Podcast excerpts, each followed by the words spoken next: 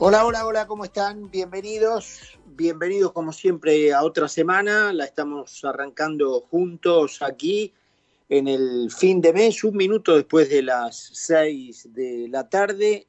Bueno, en Buenos Aires 21 grados, un poquito más fresco que lo que tuvimos en el fin de semana, con mediodía de cada uno del sábado y el domingo nublados, ¿eh?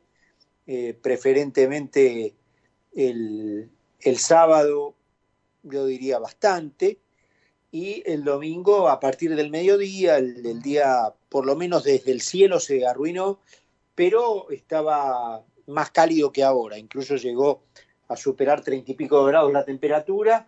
Tenemos 21 ahora, vamos hasta las 7 de la tarde como siempre, en un día bastante cargado de información. ¿eh?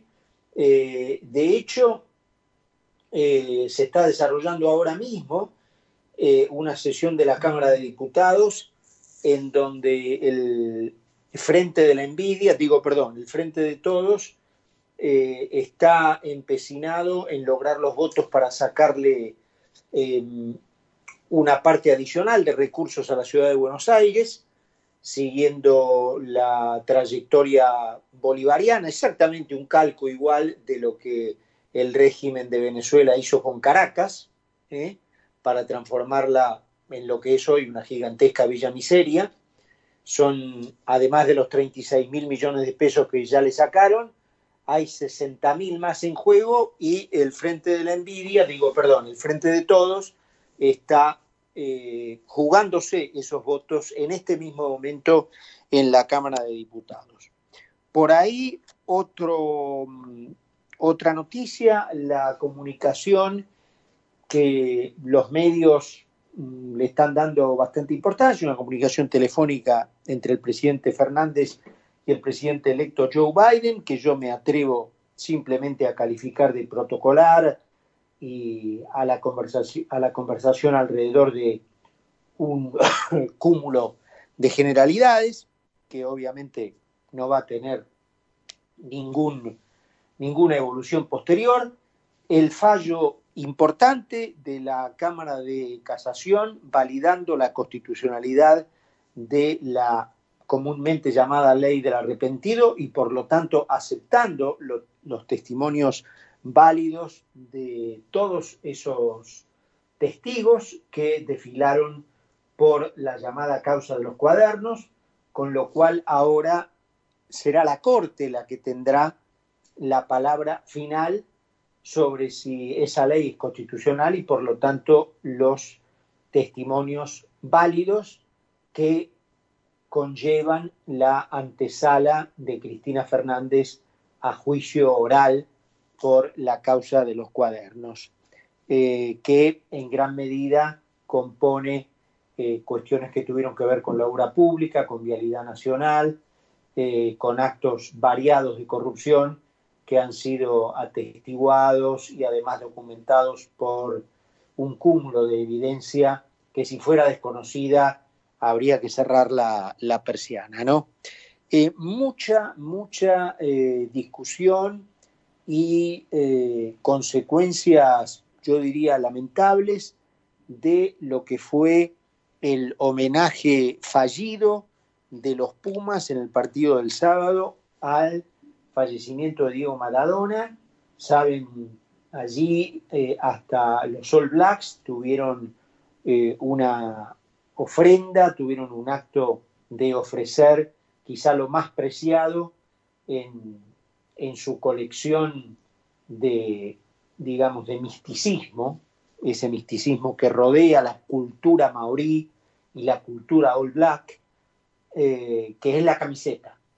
Ellos en una ofrenda simbólica entregaron la número 10 con el nombre de Maradona en la previa del partido y los Pumas ni un aplauso, de hecho, un colaborador del cuerpo técnico retiró la camiseta.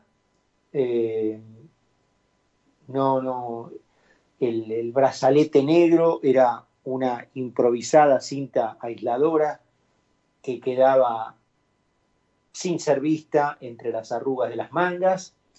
Muy, muy llamativo. Hoy ellos emitieron un video pidiendo disculpas y explicando en la voz del capitán Pablo Matera lo importante y lo que significaba Maradona en su vida deportiva para los Pumas y había sido en principio bien recibido esa disculpa hasta que empezaron a aparecer tweets viejos de Matera, de Petty y de Socino, tres jugadores de los Pumas, con alusiones racistas, digamos, eh, obligaron a los tres a dar de baja sus cuentas de Twitter. Hay bastante revuelo alrededor de eso a tal punto que el nombre de Pablo Matera se ha convertido en la tendencia número uno de Twitter en la Argentina.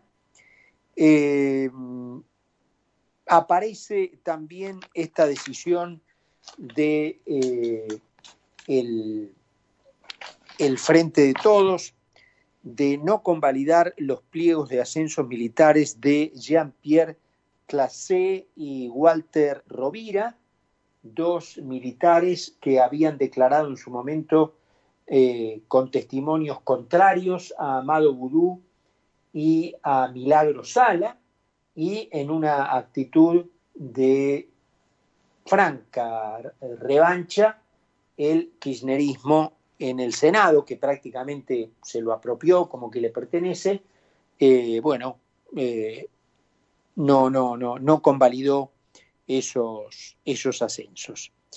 Eh, un día triste para la profesión porque murió nuestra colega Mona Moncalvillo, así que un recuerdo para, su familia.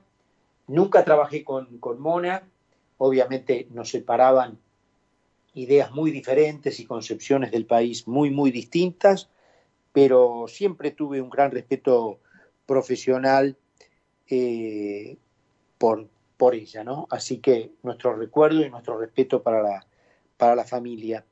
Eh, comienza tenuemente lo que yo les comentaba que temía el viernes pasado, es decir, la judicialización de la muerte de Maradona, ¿no? Con ya allanaron al médico, Leopoldo Luque, eh, eh, ahora aparecen testimonios de la enfermera diciendo que Diego se había caído, golpeado la cabeza, del otro lado del que había sido operado, pero que había tenido un golpe en la cabeza al fin, que daba muchas muestras, de acuerdo a testimonios de sus tres hijas, de haber algo mal allí, con una marcada hinchazón de su abdomen y de, y de sus párpados. Eh, en una señal que ahora me entero eh, tiene conexión con problemas cardíacos que aparentemente no fueron atendidos, en fin, todo una cuestión eh, que era esperable en la Argentina, en la Argentina de la obviedad era esperable, ya apareció un pedido de exhumación de los restos de Maradona, en fin, pero que yo hubiera preferido que no, ¿no? yo hubiera preferido que no. Y justamente los episodios del jueves pasado, durante el funeral de Diego, pusieron como nunca antes en blanco y negro una confusión gigantesca, ¿no? Que viene nublando el razonamiento del país, yo diría casi desde que nació. Me refiero a una confusión que además fue salvaje e inescrupulosamente utilizada con fines políticos, quizás con los más abyectos fines políticos una confusión que sirvió para enfrentarnos de modo tal que unos pocos privilegiados surgieran beneficiados de ese enfrentamiento.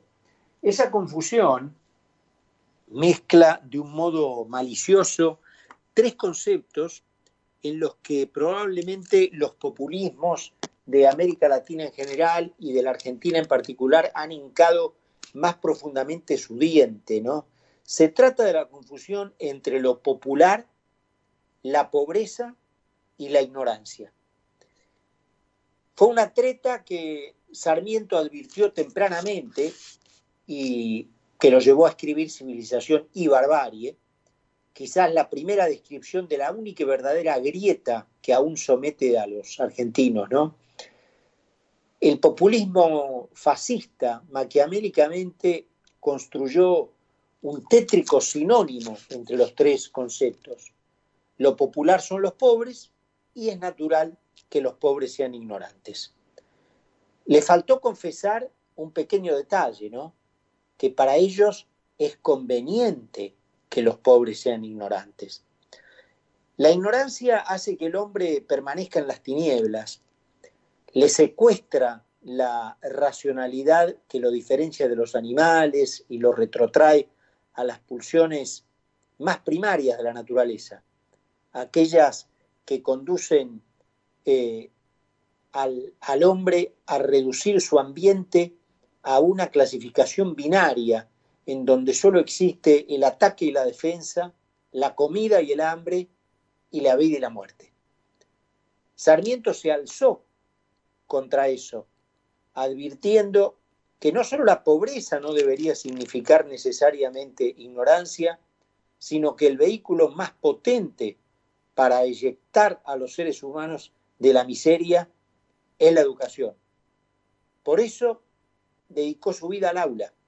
Introducir, él sabía que introduciendo la cuña educativa en la gente era la herramienta más poderosa de igualación social, porque el hombre educado puede elevarse sin que importen sus orígenes y así ser verdaderamente independiente y verdaderamente libre, dueño de sus decisiones y hacedor soberano de su destino. Pero un hombre libre independiente y hacedor de su destino, es también un hombre ajeno a los personalismos, un individuo que al contrario los rechaza, un hombre libre repele la bota dirigista del Estado y defiende el círculo impenetrable de su soberanía individual. El populismo entonces se propuso romper ese espinazo. Necesitaba transmitir la idea de que lo popular necesariamente debía vincularse con la masa pobre y postergada que necesita de un protector y de un defensor de quienes vienen a atacarla frente a quienes vienen a desconocerla, a someterla, a destruirla. Como lo que diferencia a un pobre de un ignorante es la educación, se puede ser pobre y no ignorante, y al revés, se puede ser ignorante y no pobre, el populismo fascista se propuso aniquilar la educación sarmientina para generar una enorme masa de ignorantes. Si bien se puede ser ignorante y no pobre, materialmente no pobre, la regla es que siendo ignorante se caiga en la pobreza material porque sin educación las herramientas para salir de la pobreza se estrechan dramáticamente. El, próximo paso entonces sería transmitir la idea de que la pobreza material y lo popular son casi lo mismo, mientras secretamente incluso se aspiraba a que la ignorancia fuera considerada otra cara más de lo popular. El mecanismo estaba claro, producir ignorantes por la vía de destruir la educación y ampliar de ese modo las posibilidades de que la pobreza aumente, logrando convencer a todo el mundo de que el verdadero pueblo era precisamente esa masa postergada por los privilegios de la oligarquía. Y allí aparecería la figura del líder mesiánico, del líder populista, que viene a enfrentar a los grupos privilegiados para defender a los pobres populares. La la no educación ya habría hecho su trabajo de secuestrarle a la masa su poder de razonar, con lo que ya contábamos con una tribu de borregos que solo entiende nociones muy primarias como las que se relacionan de nuevo con el ataque o la defensa, con la comida y el hambre y con la vida o la muerte. Cuando se logra llevar a millones de personas a ese estado casi prehumano, casi animal, el triunfo entendido este como la dominación sobre un territorio y sus habitantes, está al alcance de la mano.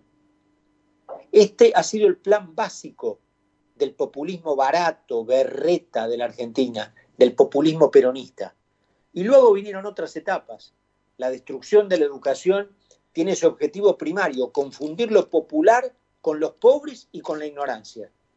Pero ¿por qué se iban a detener ahí? Con una vuelta más de rosca, podían convertir la destrucción de la educación en adoctrinamiento y entonces acelerar los tiempos de la idiotización y ya no tener solo pobres incapaces de ser independientes para vivir su propia vida, sino tener fanáticos. Por supuesto que a eso se lanzó el fascismo peronista, copiando las aberraciones de los totalitarismos de Europa, ¿no es cierto? Que identificaron inmediatamente el adoctrinamiento y la propaganda como uno de los principales ejes para extender su dominio. De las escuelas no saldrían ignorantes, sino máquinas que serían destinadas a llenar los cuadros dominantes. Pero al mismo tiempo se iba a mantener ese proceso de pauperización educativa para seguir generando franjas de seres humanos irracionales, más identificados con el ejercicio de la fuerza que con la civilización. Fíjense que el, libro de Sarmiento es civilización y barbarie, es decir, con la posibilidad de que ambas eh, contemporáneamente convivan, ¿no? Quizás eh, el grito, el apriete, el irla de malo, sean todas variantes de ese estereotipo que en mucha medida vimos en las calles de Buenos Aires el otro día, el jueves por la tarde.